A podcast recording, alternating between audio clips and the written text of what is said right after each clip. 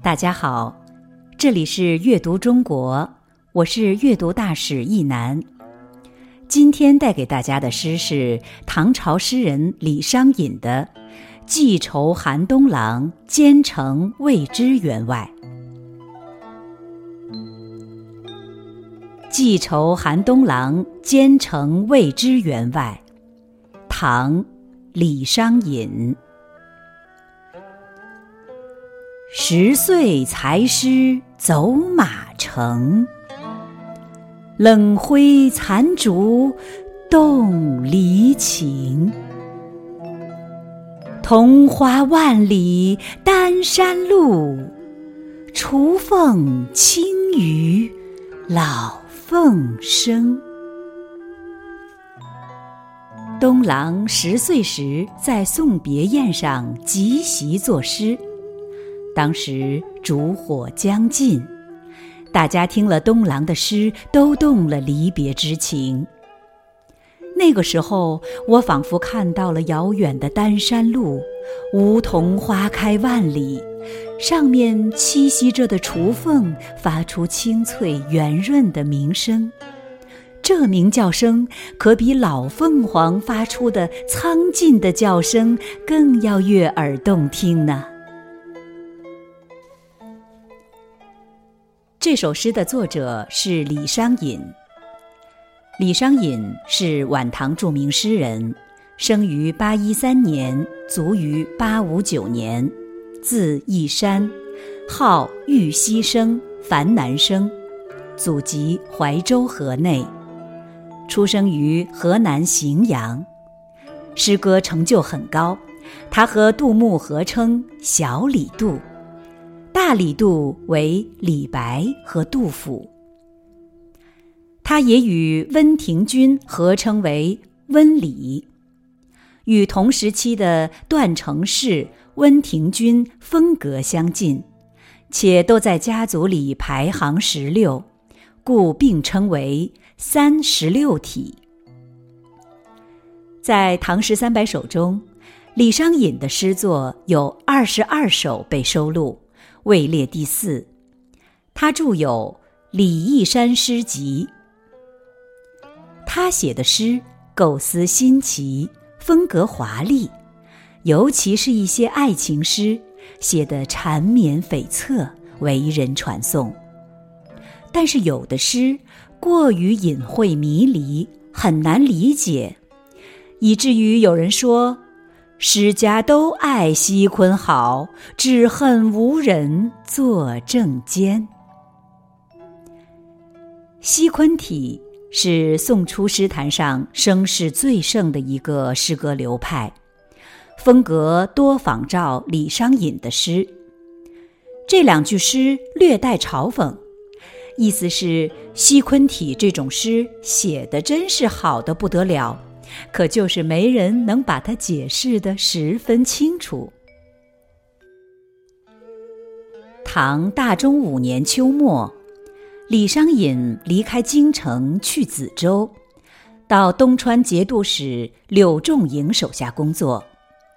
在送别李商隐的晚宴上，时年十岁的韩沃即席赋诗，才经四作。大中十年，即。八五六年，李商隐返回长安，重诵韩沃题赠的诗句，回忆往事，写了两首七绝酬答，这是其中的第一篇。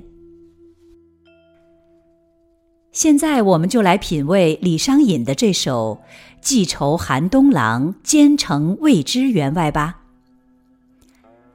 这首诗标题里的“东郎”。是晚唐诗人韩沃的小名。韩沃称呼李商隐为姨父。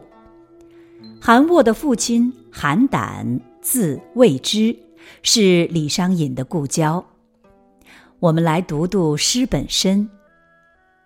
首句：十岁才诗走马城。十岁。公元八五一年，也就是大中五年，韩沃十岁。才师，作诗。走马城，作诗文思敏捷，走马之间即可成章。这句诗的意思是，韩沃十岁的时候就已经很会作诗了，诗才之敏捷，在走马之间就能做成一首诗。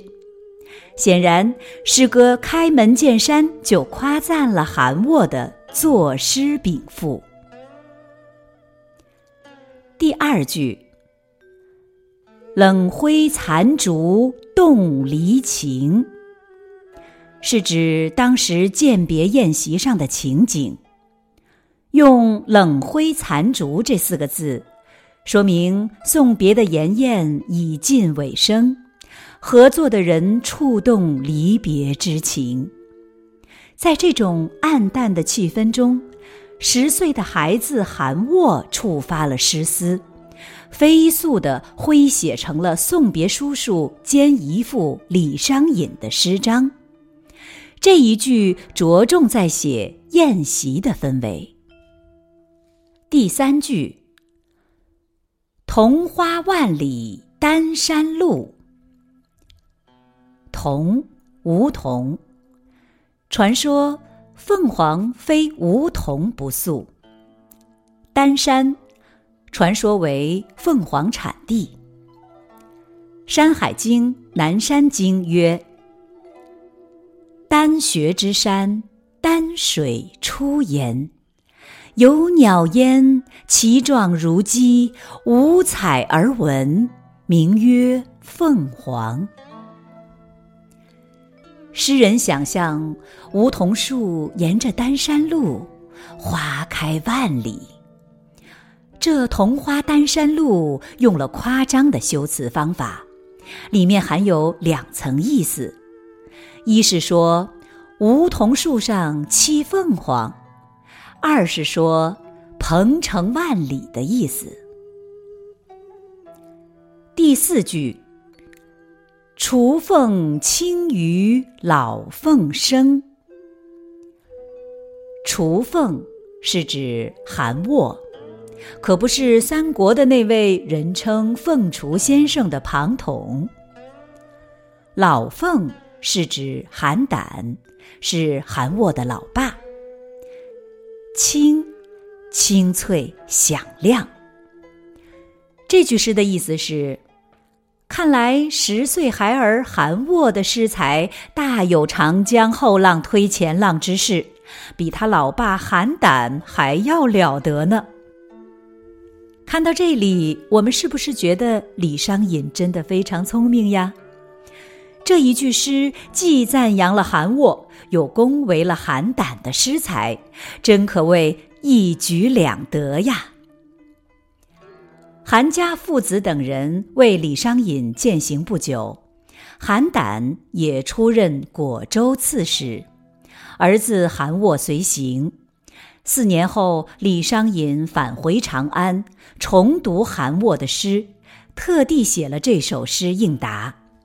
所以在这里用了“雏凤”和“老凤”两个词。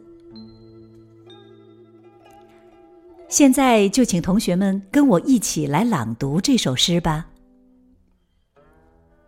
十岁才诗走马城，冷灰残烛动离情。桐花万里丹山路，雏凤清于老凤声。这里是阅读中国，我是阅读大使易楠，感谢您的收听。